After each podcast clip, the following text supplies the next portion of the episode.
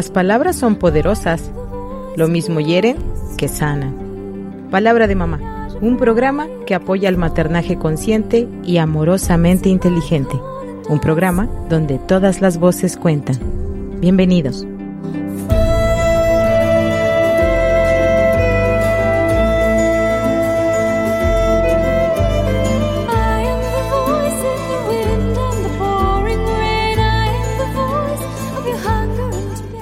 Tal? Muy buenos días. Bienvenidos a su programa Palabra de Mamá, donde todas las voces cuentan.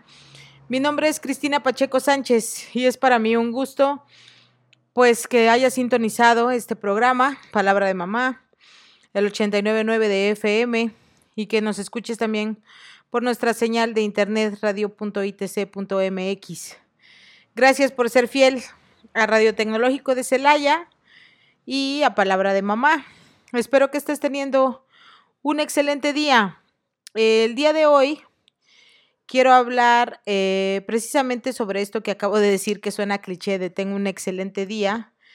Y quiero hablar como en realidad, mm, pues los días no son tan excelentes como quisiéramos, que ya tenemos mucho tiempo que no es así, que tú querido Radio Escucha, que estás sintonizando, que estás... Em, escuchando este programa, seguramente has tenido que pasar por pérdidas y, y, pues muchos cambios difíciles de asimilar durante la pandemia. Es probable que todavía eh, estés eh, teniendo alguna crisis laboral, económica. Sé que muchos de ustedes, ah, y bueno, yo también, hemos perdido gente querida por el por el COVID o hemos tenido también, en, pues en, el periodo de un año, en el periodo de varios meses, pues la gente nace y muere, se enferma y pues hemos tenido también pérdidas no directamente relacionadas con el COVID, pero que por eh, la situación de la pandemia, pues hemos vivido duelos, mmm, pues aún más difíciles o diferentes, complejos, más complejos pues porque no podemos eh, calcular o muchas veces ni siquiera podemos calcular la pérdida que acabamos de tener o poderlo poner en palabras. Ha, habido eh, familias que se han disuelto, matrimonios que se han terminado, eh, esperanzas también. Hemos perdido muchas cosas. Hemos perdido confianza, hemos perdido salud emocional, hemos perdido energía, salud mental. Y entonces, bueno, eh, aunque parece, no, no parece, estoy divagando mucho, eh, pues quiero hablar hoy precisamente de cómo podemos cuidar nuestra salud mental, nuestra salud emocional, nuestra salud espiritual, porque son recursos que necesitamos. Y cómo podemos ayudar a nuestros hijos e hijas a que a, modelar cómo cuidarlo y también a pues ayudarlos a estar a estar bien, a estar tranquilos, a a conservar la calma, a conservar la salud, porque todos estamos agotados, todas estamos rebasadas. En algún momento de la semana, en algún momento del día en algún momento de la noche, en la madrugada. Hemos estado teniendo pues pensamientos, momentos en los que podemos sentirnos pues desesperados, desesperanzados, eh, temerosos, tristes, pues por todo lo que hemos estado viviendo. Y ha sido un gran esfuerzo pues conservar la calma, conservar la alegría, conservar la confianza, conservar la esperanza, pero sigue siendo eh, una tarea primordial porque sin esta salud emocional, sin esta salud mental, pues entonces eh, todo es más complejo, todo es más difícil. Y conservar la salud mental, pues es mucho, y la salud emocional y la salud espiritual, es mucho trabajo personal, pero también lo podemos hacer en comunidad, y es lo que he estado reflexionando estos últimos días y quería presentarles pues esto, invitarlos a la reflexión. En palabra de mamá siempre invito a la reflexión y que cada quien tome lo que le sirva o cuando o si no está de acuerdo en lo que digo, en lo que presento, de toda manera es es un buen ejercicio porque nos damos cuenta de cuáles son nuestras prioridades o cuáles son nuestras creencias y en qué no estamos de acuerdo y eso de todas maneras nos actualiza y nos ayuda a conocernos. Así que, bueno, invitar a la reflexión no es invitar a que todos estemos de acuerdo, sino a incluso a encontrarnos desde la diferencia. Y pues el día de hoy quiero hablar pues de esto, de, de cómo podemos conservar la salud emocional, mental, y ayudar a nuestros hijos. Y, más que dar los tips y decir exactamente cómo, es empezar la plática, comenzar el diálogo, abrir la puerta, el espacio, a empezar a reflexionar en cómo estamos, cómo nos sentimos, cuáles han sido nuestras pérdidas em, y qué es lo que queremos recuperar, qué es lo que ya no podemos recuperar y cómo podemos mantenernos sanos, mental, espiritual, emocionalmente. Y en esta búsqueda encontré un libro, saben que en palabra de mamá, eh, pues procuro siempre traer otras voces, no, no son mis invitados porque, uy, sería maravilloso poder traer a los autores de los libros o a las personas de las que he aprendido o de las que sigo aprendiendo a cabina, no es posible. Pero gracias a los libros sí puedo traer sus voces y siempre doy el crédito y siempre digo el libro, el autor del que, estoy compartiendo. Y eh, pues e, este día no es la excepción. Y me encontré con un libro de ensayos sobre bueno, en realidad eh, la autora se llama Svetlana Alexievich. Ella es premio Nobel de Literatura. El libro que tengo en mis manos se llama Voces de Chernóbil, Crónica de Futuro, de editorial de bolsillo. y bueno, lo traje a colación porque eh, siempre he pensado que, o desde hace mucho tiempo he pensado, porque no sé, siempre lo he pensado, no sé si desde bebé, ¿verdad? Pero durante mucho tiempo me he dado cuenta, me di cuenta y he pensado que y he corroborado que la historia de una persona y conocerla nos puede ayudar a pensar en nuestra propia historia y a poder verla un poco mejor, eh, entenderla porque está estructurada en palabras y entonces tomar decisiones más acertadas y más sanas porque son decisiones más informadas respecto de quiénes somos, qué pensamos, qué queremos, cuáles son nuestros recursos y nuestras limitaciones. Y aunque podríamos decir, bueno, ¿qué tiene que ver algo que pasó en Chernóbil? Que muchos de ustedes, queridos radioescuchas, saben que Chernóbil es un, es un, es una es un lugar en la Tierra que ha sufrido mucho por una explosión nuclear y que ha tenido consecuencias graves en su población desde hace mucho tiempo.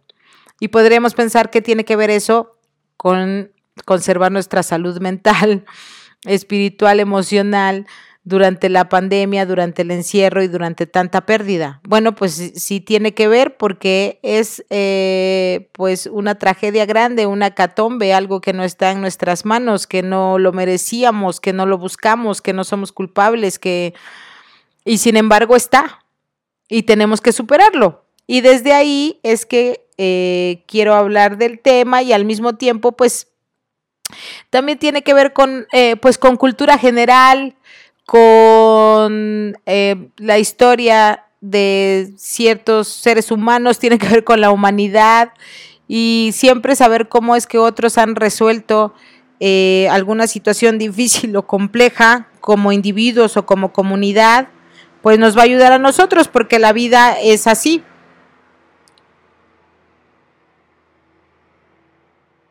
Ah, dejé que pasara ese ruido para que puedan eh, eh, escucharme un poco mejor.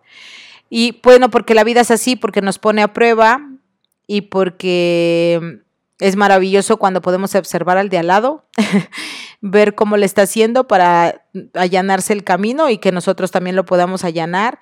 O cuando vemos que para otra persona es igual o más difícil que para nosotros y entonces nos sentimos un poco menos insuficientes o desesperados y sabemos que no es eh, una cosa voluntaria o una incapacidad de nuestra parte, sino que simplemente la situación que se está viviendo pues nos rebasa. Así que bueno, puedes escuchar este programa pensando que estoy haciendo una recomendación eh, de un libro, puedes eh, escuchar las voces, puedes simplemente seguir con tu labor, con tu trabajo, mientras te acompaña mi voz. Y pues desde ya y como siempre te agradezco, te agradezco que estés del otro lado escuchando. Primero voy a leer un poquito, muy brevemente, quién es Svetlana Alexievich. Ella nació en 1948 es una escritora bielorrusa. Su obra, centrada en el periodismo literario, se acerca a los hechos a través de las historias personales de sus testimonios y ha obtenido los más prestigiosos galardones en Europa y América, incluido el Premio Nobel de Literatura 2015. Yo siempre he admirado a las personas que pueden recopilar las historias y ponerlas por escrito para compartirlas. Y es lo que hago como psicoterapeuta y es como lo, lo, que hago como productora y conductora del programa Palabra de Mamá y es lo que hago como amiga y es lo que hago como, como mamá, compartir las historias.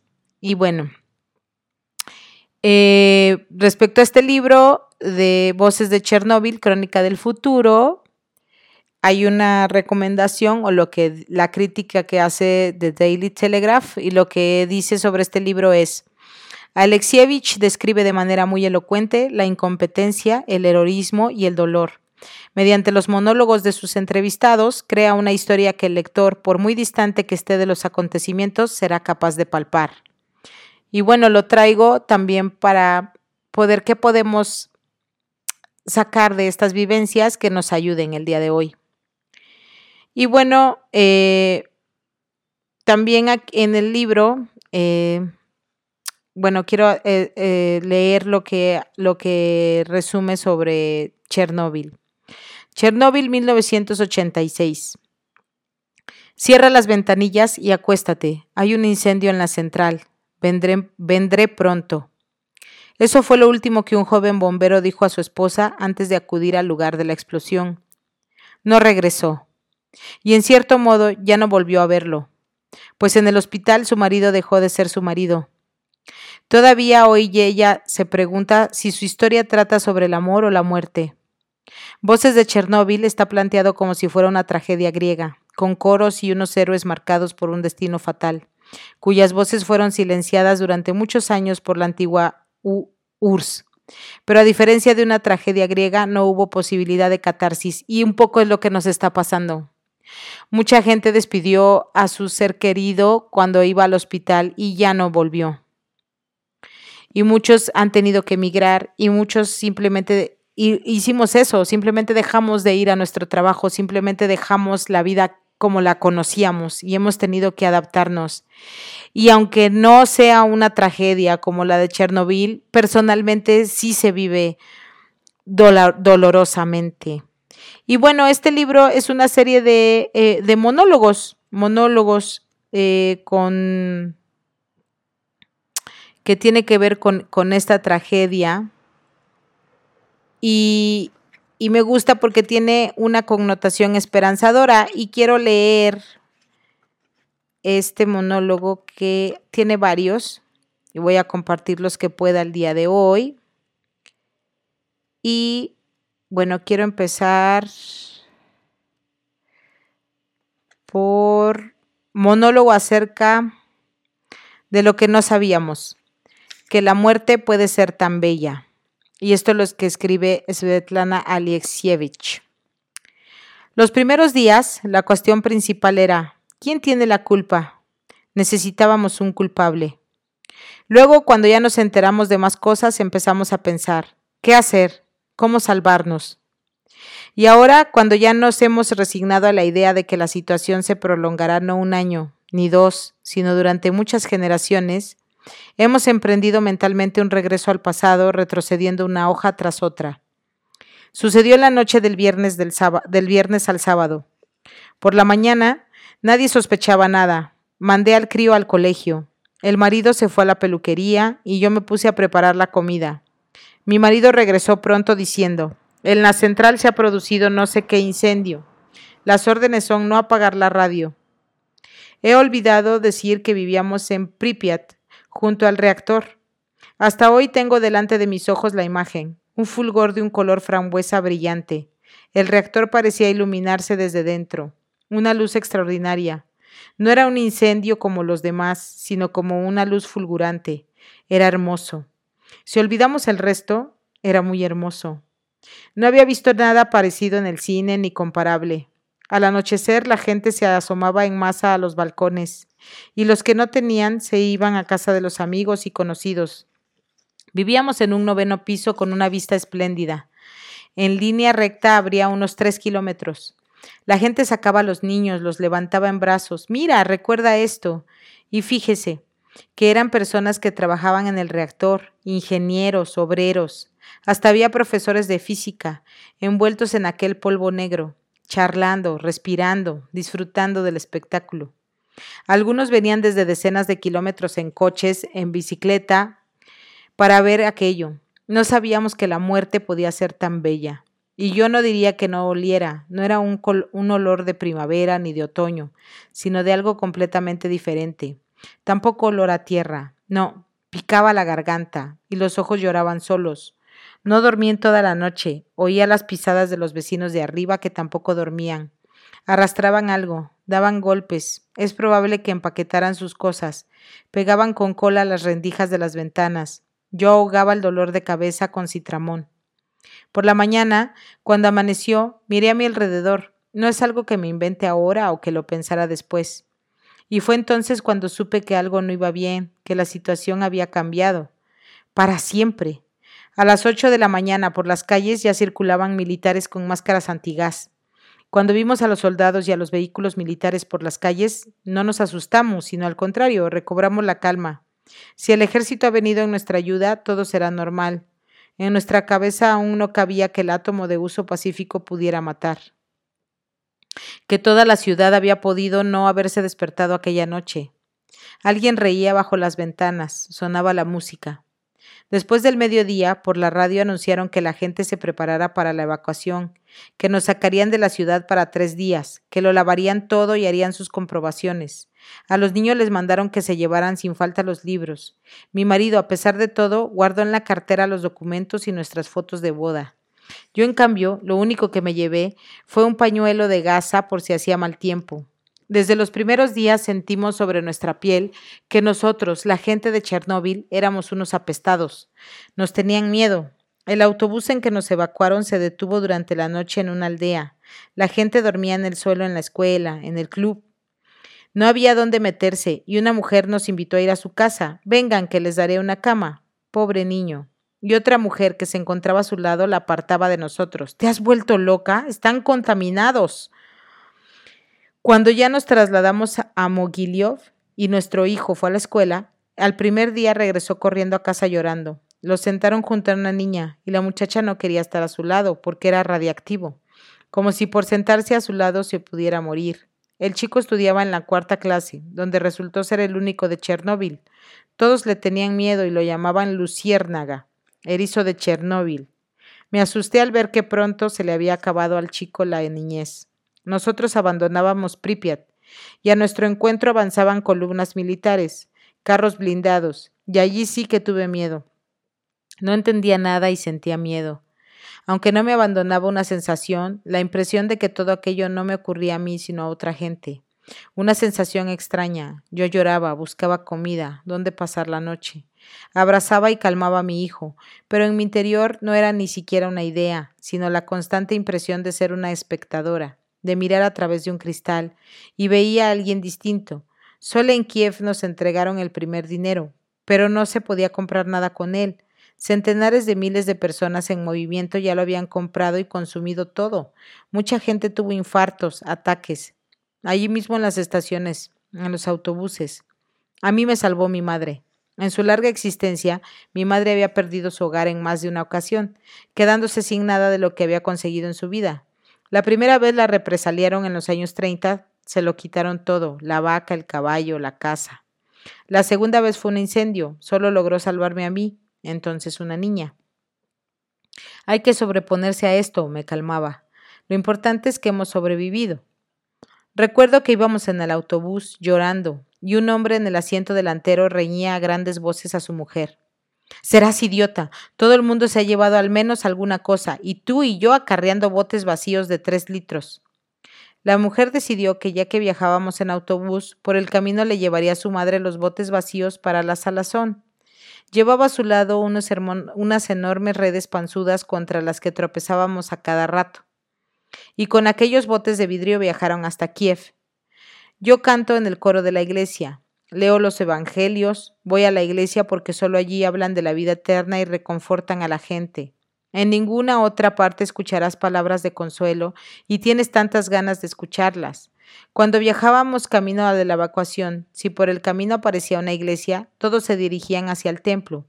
No había modo de abrirse paso. Ateos, comunistas, todos iban. A menudo sueño que mi hijo y yo vamos por las soleadas calles de Pripyat, un lugar que hoy ya es una ciudad fantasma. Vamos y contemplamos las rosas. En Pripyat había muchas rosas, grandes parterres con rosas. Ha sido un sueño, toda nuestra vida es ya un sueño. Era entonces tan joven, mi hijo era pequeño. Amaba. Ha pasado el tiempo. Todo se ha convertido en un recuerdo, pero aún me veo como una espectadora. Y bueno, estas fueron las palabras de Nadezhda Petrovna Vigovskaya, evacuada de la ciudad de Pripyat. Y bueno, lo traigo para ustedes porque cuántas veces no nos hemos sentido así. Así pasa cuando algo, cuando todo cambia y lo vamos asimilando. Y eso nos ha pasado este último año y las pérdidas que hemos tenido. Y cómo los que han sufrido o han padecido COVID se han sentido pues rechazados, relegados, que los demás los ven con miedo. Cómo cuántos hemos sentido algunos síntomas que podrían ser eh, indicadores de COVID o de COVID y, y, no queremos decirlo porque tememos eh, ser rechazados o que nos miren con miedo. Como las personas que han perdido eh, seres queridos por el COVID, pues se han visto también así, rechazadas, con miedo. Este año ha sido de sentir miedo y quiero hacer hincapié en lo que dice Nadezhda Petrovna en este testimonio sobre lo que pasó en Chernobyl cuando explotó aquel reactor nuclear y que las secuelas pues siguen siendo vigentes. Dos cosas quiero resaltar de esto que acabo de leer, querido Radio Escuchas. Uno, que las consecuencias de una tragedia, las secuelas, pues pueden llevar mucho tiempo, como ahora lo estamos viviendo. Y dos, lo que decía al principio del programa, mi intención es que cuidemos nuestra salud espiritual, que cuidemos, nos hace falta a todos, necesitamos consuelo. Así que yo te invito a que eh, desde tu vivir espiritual continúes haciendo oración. Cual, la religión que tengas o las creencias que tengas, hacer oración, hacer oración o meditación, si eso es lo que haces, pero hay que cuidar esta parte porque no somos infinitos, somos finitos. Nuestras capacidades, nuestras fuerzas, nuestra energía tienen em, un punto límite y lo tenemos incluso por día. Por eso debemos dormir, por eso debemos descansar, por eso debemos comer. No, no podemos darnos un atracón para entonces no comer en una semana, ni podemos dormir eh, dos días para entonces estar despierto tres o cuatro. Cada día nos renovamos y cada día eh, aprendemos y cada día volvemos a empezar, aunque tengamos cosas que ya damos por hecha, pero también hay cosas que pueden eh, simplemente terminarse de un día para otro y que puede ser tu trabajo o puede ser la vida de un ser querido o puede ser tu tranquilidad.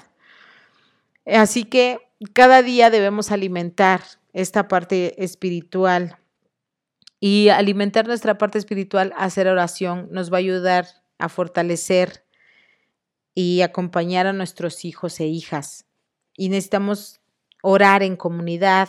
Y si no puedes hacerlo con otras personas, eh, así tal cual en comunidad, que es muy bueno, sí podemos orar por otras personas, también poner en nuestras oraciones, en nuestros pensamientos, en nuestras meditaciones, el bienestar del otro, sí ayuda al otro y sí nos ayuda a nosotros también. Porque lo peor es sentirse excluido, como un paria, como un apestado, como alguien que ya no pertenece. Y muchos hemos llegado a sentir eso. Estar aislados, no estar en nuestras eh, actividades de verdad ha sido difícil guardar los vínculos y además ya no podemos tocarnos tan fácilmente, abrazarnos, darnos consuelo. Y pues por eso escogí este libro de Svetlana Alexievich, Voces de Chernóbil, Crónica del Futuro, que bueno, esta señora maravillosa que escribe es Premio Nobel de Literatura y recopila los eh, testimonios de las personas. Voy a leer ahora un monólogo acerca de qué fácil es convertirse en tierra. He llevado un diario. Me esforzaba por recordar aquellos días. Eran muchas las sensaciones nuevas. El miedo, claro, como si hubiera irrumpido en un mundo desconocido, como en Marte. Soy de Kursk. En el 69 nos construyeron no lejos una central nuclear, en la ciudad de Kurchatov, Íbamos allí desde Kursk de compras, por salchichas. A los trabajadores de la central nuclear los abastecían de primera. Recuerdo un gran estanque donde se pescaba, no lejos del reactor. Después de lo de Chernóbil, lo recuerdo a menudo. Ahora esto ya es imposible. De modo que esta es la cosa. Me entregan la citación y como persona disciplinada que soy, me presento el mismo día en la oficina de reclutamiento. El comandante ojea mi causa y me dice, a ti nunca te han reclutado para los ejercicios, pero ahora resulta que hacen falta químicos. ¿No quieres ir a un campamento cerca de Minsk durante unos 25 días? Y yo pensé, ¿y por qué no? Así descanso de la familia, del trabajo, pasaré unos días al aire libre. El 22 de junio de 1986, a las 11 de la mañana, me presenté con mis cosas la escudilla y el cepillo de dientes en el punto de encuentro. Me extrañó comprobar que para hacer tiempos de paz fuéramos tantos. Me pasaron por la cabeza algunos recuerdos de las películas de guerra y además siendo justos, justo y además siendo justo aquella fecha, el 22 de junio, el principio de la guerra. Y bueno, se refiere a la, a la invasión alemana en 1941. Nos mandaron formar, luego romper filas, así una y otra vez hasta la noche. Subimos a los autobuses cuando empezó a oscurecer y nos dieron la siguiente orden. Quien lleve alcohol, que se lo beba. Por la noche llegaremos al tren y por la mañana estaremos en la unidad. Los quiero por la mañana frescos como una rosa y sin equipaje sobrante. Pero claro, todo esto duró toda la noche. Por la mañana encontramos en el bosque a nuestra unidad. Nos hicieron formar de nuevo y nos llamaron por orden alfabético. Reparto de uniformes especiales. Nos dieron un equipo, luego otro y más tarde un tercero. Vaya, pensé, la cosa se pone seria. Y damos, y además nos entregaron un capote, un gorro, un colchón y una almohada. Todo de invierno. Y eso que estábamos en verano. Además nos habían prometido soltarnos a los 25 días. ¿Pero qué dices? ¿Están tontos? Se ríe el capitán que nos conduce. Veinticinco días. Os, vas a os vais a cascar aquí en Chernóbil medio año. Bueno, es que está, tiene una traducción de español de España, pero bueno, lo que quiso decir es 25 días, claro que no, van a estar medio año aquí en Chernóbil. Nos quedamos atónitos, estábamos furiosos y al instante, con el ánimo de convencernos, nos dicen lo siguiente. A quien lo manden a más de 20 kilómetros recibirá salario doble. A quien lo manden a 10 kilómetros, salario triple. Y a quien llegue hasta el reactor mismo, que multiplique por 6. Unos empezaron a calcular que en esos meses podían volver a casa en su propio coche. Otros, en cambio, querían salir corriendo, pero la disciplina militar pues no se los permitía. ¿Qué era la radiación? Nadie había oído nada. Yo, en cambio, acababa de hacer unos cursos de defensa civil. Allí nos dieron unos datos que tenían 30 años de antigüedad. 50 Röntgen es una dosis mortal. Nos enseñaron cómo tumbarnos en el suelo para que la onda explosiva te pasara por encima sin tocarte. La irradiación, la onda térmica, pero sobre que la contaminación radiactiva del medio ambiente era el factor más letal, ni una palabra. Tampoco los oficiales de carrera que nos llevaron a Chernóbil entendían demasiado del asunto. Solo sabían una cosa, había que tomar cuanto más vodka mejor, porque ayudaba contra la radiación. Los seis días que pasamos cerca de Minsk, los seis nos la pasamos bebiendo. Yo coleccionaba etiquetas de botellas. Primero bebíamos vodka, pero luego miré y vi que empezaban a correr unas bebidas muy raras. Nixquinol y otros limpiacristales varios. Como químico, el experimento me resultaba interesante. Después del nitquinol, no se, este, se te quedaban las piernas como de guata, pero la cabeza se mantiene clara. Te dan la orden en pie y en cambio te caes.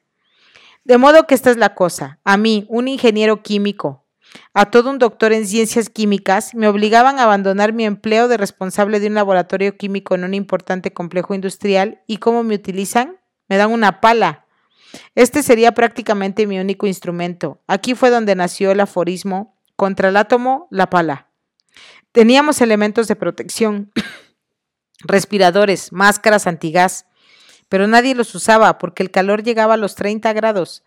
En cuanto te pusieras aquello, te morías al instante. Firmamos haber recibido todo aquello como si se tratara del equipo suplementario, pero luego nos olvidamos de aquel material. Y otro detalle más, ¿cómo viajábamos? No, perdón, ¿cómo viajamos? De los autobuses subimos al tren. En el vagón había 45 asientos y nosotros éramos 70. Dormimos por turnos. No sé por qué me ha venido este recuerdo a la cabeza. Y bien, ¿qué era todo esto de Chernóbil? Coches militares, soldados, puestos de lavado, una situación de guerra. Nos alojaron en tiendas de campaña, diez en cada una. Unos habían dejado en casa a sus hijos, otros a la mujer a punto de parir, otros que no tenían piso, pero nadie se quejaba. Hay que hacerlo, pues se hace. La patria te llama, la patria te lo ordena. Así es nuestro pueblo. Alrededor de las tiendas, montañas gigantes, de latas de conserva, perdón, alrededor de las tiendas, montañas gigantes de latas de conserva. Mont Blanc enteros. En algún lugar tenía guardadas el ejército estas reservas de emergencia. A juzgar por las etiquetas, se conservaban durante 20, 30 años, por si había guerra. Conservas de carne, de gachas, de pescado y manada de gatos. Los había como moscas. Las aldeas habían sido evacuadas, ni un alma. Oyes como una puerta chirría con el viento y te das la vuelta al instante esperando ver a una persona, pero en lugar de un hombre te sale un gato. Retirábamos la capa superior de la tierra contaminada, la cargábamos en camiones que la transportaban a unas fosas comunes. Yo me creía que una fosa de estas era una complicada instalación técnica. Resultó ser un simple hoyo que se convertía en un túmulo. Arrancábamos la tierra y la enrollábamos en grandes rollos, como una alfombra una capa de césped con las hierbas, las flores, las raíces, con los escarabajos, las arañas, las lombrices. Un trabajo de locos, porque es imposible despellejar toda la tierra, arrancar todo lo vivo. Si nos hubiéramos bebido a muerte y cada noche, perdón, si no hubiéramos bebido a muerte y cada noche, dudo que lo hubiéramos podido aguantar. Se nos habría ido el coco. Centenares de kilómetros con la tierra arrancada, estéril. Las casas, los cobertizos, los árboles, las carreteras, las guarderías, los pozos se quedaban como desnudos, entre la arena, la arena. Por las mañanas, cuando te ibas a afeitar, te daba miedo mirarte al espejo, verte la cara, porque te venían a la cabeza las ideas más disparatadas. Todo género de ideas. Costaba imaginar que la gente pudiera volver a vivir allí de nuevo, y sin embargo nosotros cambiábamos los tejados, los lavábamos, todo el mundo comprendía que nuestro esfuerzo era inútil, miles de personas, pero nos levantábamos por la mañana y vuelta lo mismo. Te encontrabas a un viejo analfabeto y te decía, deja ese trabajo muchachos, que esto es malo, siéntense a la mesa, vengan a comer con nosotros. Sopla el viento, corren las nubes. El reactor sigue sin cubrirse. Quitamos una capa y al cabo de una semana de vuelta al mismo lugar y puedes empezar de nuevo. Pero ya no había nada que arrancar solo arena que se deshace. Solo le vi sentido a una cosa. cuando desde los helicópteros lanzaban una mezcla especial para que se formara una película de polímero. Aquello impedía que la tierra se moviera del lugar, pues el viento la levantaba con facilidad. Esto me resultó lógico, en cambio nosotros seguimos cavando y cavando. La población había sido evacuada, pero en algunas aldeas aún quedaban viejos. Ya ves, qué ganas de entrar en una de esas casas y sentarse a la mesa. Más que nada por el propio ritual. Al menos media hora de una vida normal, una vida humana. Aunque no se podía comer nada, estaba prohibido. Y de todos modos, qué ganas te daban de sentarte a una mesa. Era una vieja casa. Perdón, en una vieja casa. Detrás dejábamos a los, solo los túmulos, Decían que al parecer los iban a cubrir después con planchas de hormigón y a rodear de alambre de espino. Allí dejábamos los volquetes, los todoterrenos, las grúas con las que habíamos trabajado, pues el metal tiene la propiedad de acumular, de absorber la radiación, pero cuentan que todo esto desapareció luego en alguna parte, que lo robaron, y me lo creo, porque en nuestro país puede ocurrir cualquier cosa. En una ocasión cundió la alarma. Los dosimetristas comprobaron que nuestro comedor se había construido en una zona donde la radiación era mayor que la del lugar a donde íbamos a trabajar. Y nosotros que estábamos instalados allí desde hacía dos meses, así es nuestra gente, unos troncos y unas tablas clavadas a la altura del pecho. A esto le llamaban un comedor. Comíamos de pie, nos lavábamos en un barreño. El váter era una larga zanja en medio del campo, con una pala en las manos y a tu lado el reactor. Al cabo de dos meses ya empezamos a comprender algo y comenzaron a surgir las preguntas. ¿Qué pasa o es que somos unos condenados a muerte? Nos hemos pasado aquí dos meses y basta, ya es hora de que nos sustituyan. El general mayor Antoshkin se reunió con nosotros para una charla y nos dijo con toda franqueza, no nos sale a cuenta sustituirlos. Les hemos dado un juego de ropa y otros dos más. Ahora ya se han acostumbrado a esto. Sustituirlos nos saldría caro y además sería complicado. Y hacía hincapié en que éramos unos héroes. Un día a la semana a los que habían trabajado bien con la pala les entregaban un diploma de honor delante de la formación. Al mejor enterrador de la Unión Soviética, ¿no me diría que eso es una locura? Las aldeas estaban vacías, vivían allí las gallinas y los gallos. Entrabas en un cobertizo y estaba lleno de huevos. Los freíamos. Los soldados eran unos tipos valientes. Atrapaban una gallina, encendían una hoguera y la botella y la botella de samogón. Cada día en la tienda nos liquidábamos a coro una garrafa de tres litros de samogón. Unos jugaban al ajedrez, otros tocaban la guitarra. El hombre se acostumbra a todo, uno se emborrachaba y se metía en la cama y a otro le daba por ponerse a gritar, por pelearse. Dos se subieron a un coche borrachos y se estrellaron. Lo sacaron con un soplete de entre los hierros aplastados.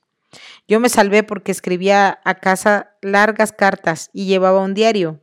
El jefe de la sección política me pescó y quiso sonsacarme. ¿Dónde lo guardas? ¿Qué escribes? Hasta convenció a un vecino para que me espiara. El hombre me avisó. ¿Qué escribes? He escrito una tesis, ahora trabajo en otra. El tipo se echó a reír.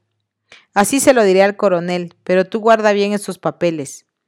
Eran buenos muchachos, ya se lo había dicho. Ni una quejita, ni un cobarde. Créame, nadie nos vencerá nunca, nunca. Los oficiales no salían de las tiendas, tumbados en zapatillas de casa y bebían, pues bueno, que les parta un rayo. En cambio nosotros acabar. ¿Qué importa que les den más estrellas por sus galones? Me importa un rábano, ya ve, así, de así es nuestra gente. Los dosimetristas eran dioses, todos intentaban hacer buenas migas con ellos. A ver, sé bueno y dime, ¿cuánta radiación tengo? Un muchacho emprendedor se las ingenió para agarrar un palo y atarle un alambre. Llama a una casa y empieza a pasar su palo por las paredes, y la vieja que va tras él. Hijo mío, ¿qué es lo que tengo? Secreto militar, abuela. Dímelo, por Dios, hijo mío, y te daré un vaso de samogón. Bueno, venga el vaso. Se lo zampa y le dice, todo en orden, abuela. Y a otra casa. Hacia la mitad de nuestra estancia, por fin nos dieron dosímetros a todos, unas cajitas pequeñas y dentro un cristal. A algunos se les ocurrió una idea. Por la mañana llevaban el dosímetro a la fosa y por la noche lo recogían. Cuanto más radiación tenían, más pronto te daban un permiso o te pagaban más. Algunos se los ataban a la bota, había allí una correa, para que estuvieran más cerca del suelo. Un teatro del absurdo, un absurdo, porque los aparatos esos no estaban cargados. Para que empezaran a contar, había que cargarlos con una dosis inicial de radiación. O sea, que nos habían dado esos trastos, esos cachivaches para distraer al personal. Psicoterapia. En realidad resultó ser un artilugio de silicio, un trasto que se había pasado tirado 50 años en los almacenes. Al final, en la cartilla militar, nos apuntaron a todos la misma cantidad, multiplicaron la dosis media de radiación por los días de estancia y la dosis media que la midieron en las tiendas de campaña donde vivíamos. No sé si es un chiste o fue verdad. Llama un soldado a su novia. Ella está preocupada. ¿Qué haces allí? Y el tipo decide echarse un farol, o bueno, alardear. Acabo de salir del reactor, me he lavado las manos y de pronto unos pitidos. Se corta la comunicación. El KGB al aparato. Dos horas para descansar. Te tumbas bajo un arbusto y ves que las guindas están maduras. Son grandes, dulces, las frotas con la mano y a la boca. Y moras. Era la primera vez que veía una morera. Cuando no había trabajo nos hacían desfilar por un territorio contaminado. Un absurdo. Por las noches mirábamos películas indias, de amor, hasta las dos o las tres de la madrugada. Entonces el cocinero se quedaba al día siguiente dormido y la comida se quedaba cruda.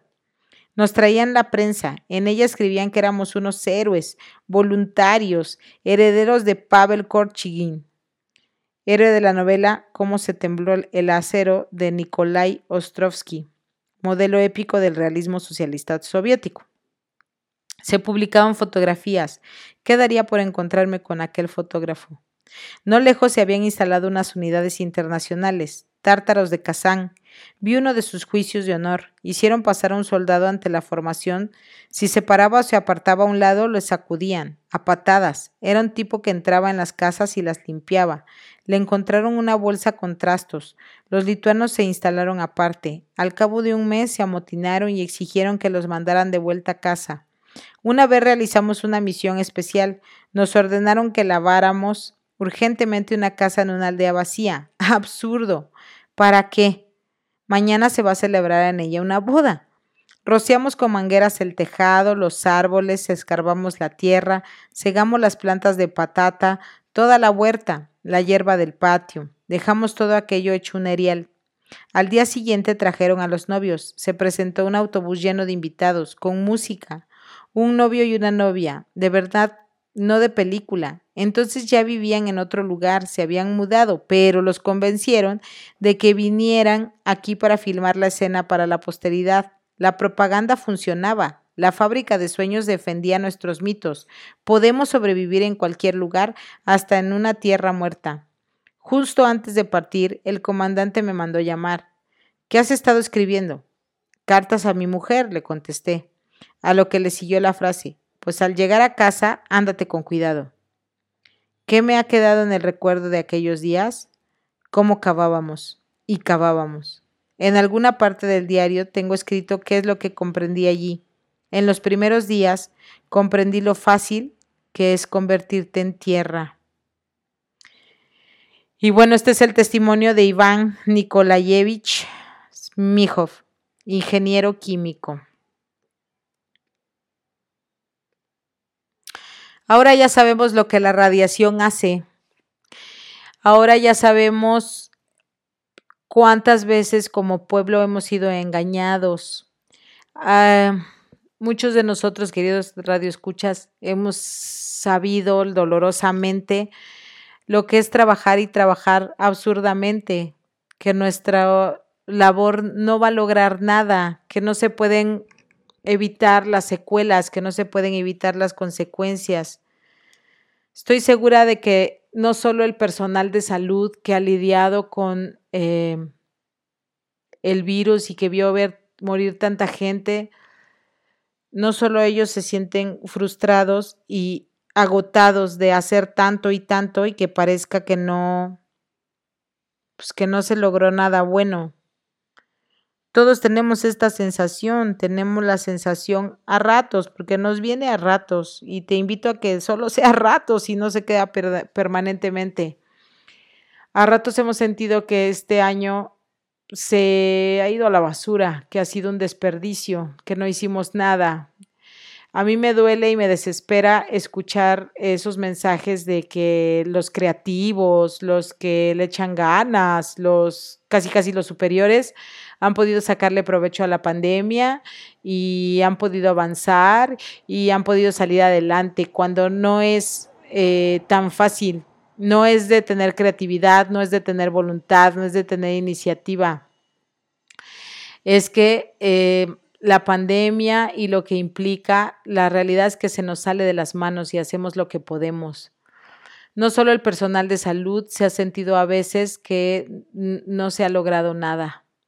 No solo el personal de salud se ha sentido em, defraudado, desesperado, desesperanzado, impotente. También las mamás y los papás que hemos observado a nuestros hijos y a nuestras hijas, eh, pues padecer el encierro, eh, la angustia, los cambios, no ver a sus, a sus amigos, em, adaptarse a la educación en línea, dejar la escuela, mm, que vean que estamos agotados, que se perdió el trabajo, que hubo pérdidas todos hemos sufrido, pero no hay, no hay una sola persona que se salve de, de haber pedido algo durante la pandemia, así sea la esperanza, así sea la paz, así sea la calma. Y pues bueno, por eso traje e, estos monólogos que, recoge Svetlana Alexievich de cuando Chernobyl sufre la la explosión de su reactor nuclear y que es fecha que no se recuperan y cómo al principio pues paleaban y paleaban o limpiaban y limpiaban lo inlimpiable.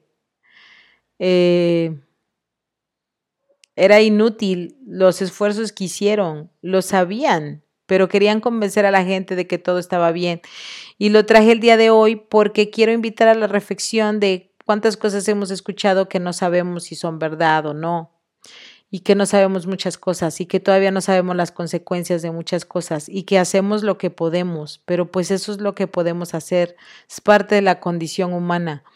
Y pues invitarlos a que escuchemos y a que leamos fuentes fidedignas, confiables de lo que es el virus, de lo que podemos hacer, em, de cómo funciona nuestro sistema inmune, de cómo funciona la vacuna, y, reflexionarlo y, y hasta guardar silencio para poder entender.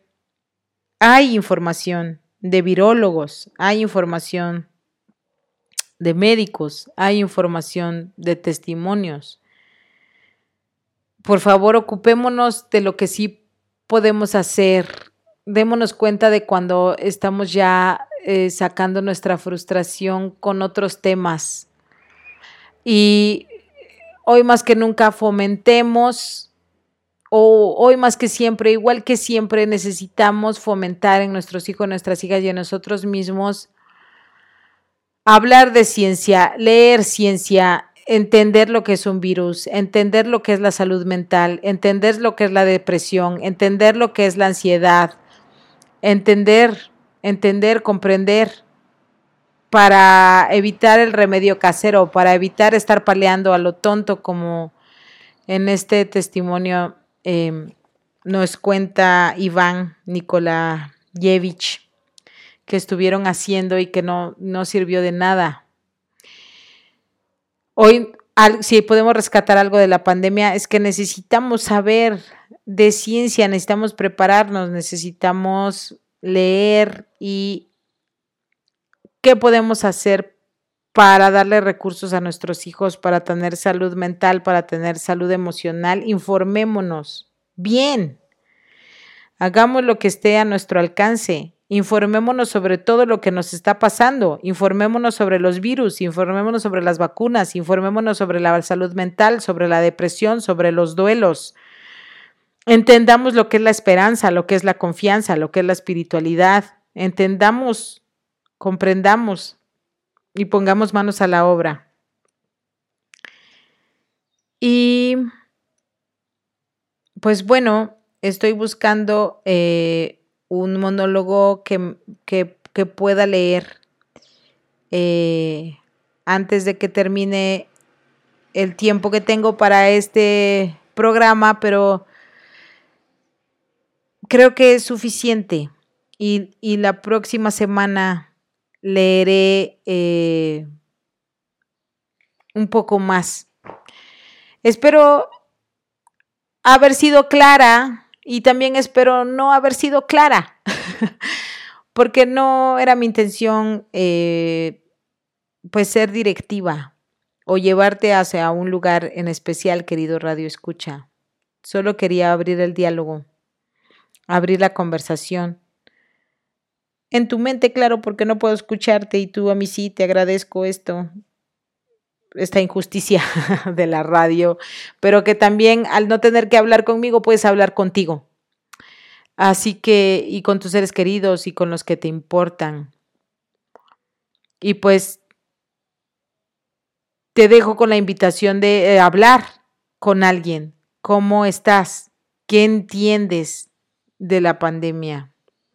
¿Dónde está tu responsabilidad? ¿Qué has perdido? ¿Cómo ha sido este año? ¿Cómo lo has sobrellevado? ¿Cuáles son tus recursos? ¿Cuáles son tus limitaciones? ¿Cómo puedes pedir ayuda? ¿Cómo puedes dar ayuda? Y voltear a ver a los pequeños. Este programa se llama Palabra de Mamá. y volver a ver tu maternidad y tu paternidad este año, donde se ha visto, eh, que ubiques exactamente en donde se ha visto retada tu maternidad, tu paternidad y, y cómo lo has resuelto. Pongan atención, por favor, a las redes sociales, porque los chicos y chicas de pronto todos ya estaban en, en, línea de un día para otro y pues sí hay quien se ha aprovechado. Busquemos espacios de comunicación, busquemos espacios de silencio, pero acompañado, de, silencio acompañado de nuestros hijos. Y, y hagamos, hagamos hábitos que nos lleven a una, sí, de verdad, a una nueva normalidad en nuestra vida. Busquemos y demos consuelo, porque todos, todos hemos tenido pérdidas. Y si has tenido la dicha, la gracia de escribir algo de cómo te has sentido, pues qué bien. Y, recurre a ello y compártelo. Y si no lo has hecho, yo te invito a que lo hagas porque escribir es una necesidad y escribir es un ejercicio maravilloso de conciencia porque lo que nos obliga es a ordenar en palabras la propia experiencia. Puedes hacerlo de muchas maneras, a manera de cuento o como si escribieras una carta o como un diario. Espero que estos dos testimonios que recopila Svetlana Alexievich en su libro Voces de Chernóbil, Crónica del Futuro, como Premio Nobel de Literatura que es, eh, te hayan servido, te hayan servido de espejo para poder algo que, ver algo que ahora, pues, a lo mejor no, no es lindo de ver, pero es útil. Siempre es útil voltear a mirarnos para poder tomar decisiones y siempre tiene que ver con el desarrollo humano. Así que bueno, pues un abrazo, un abrazo a todos ustedes. Esto es Palabra de Mamá, donde todas las voces cuentan. Nos escuchamos la próxima semana. Hasta la próxima.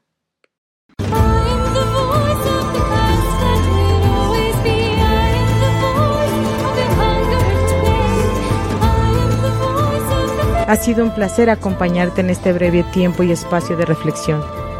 Te invito a que te escuches con respeto. Recuerda que aquí tu voz también cuenta. Esto fue Palabra de Mamá.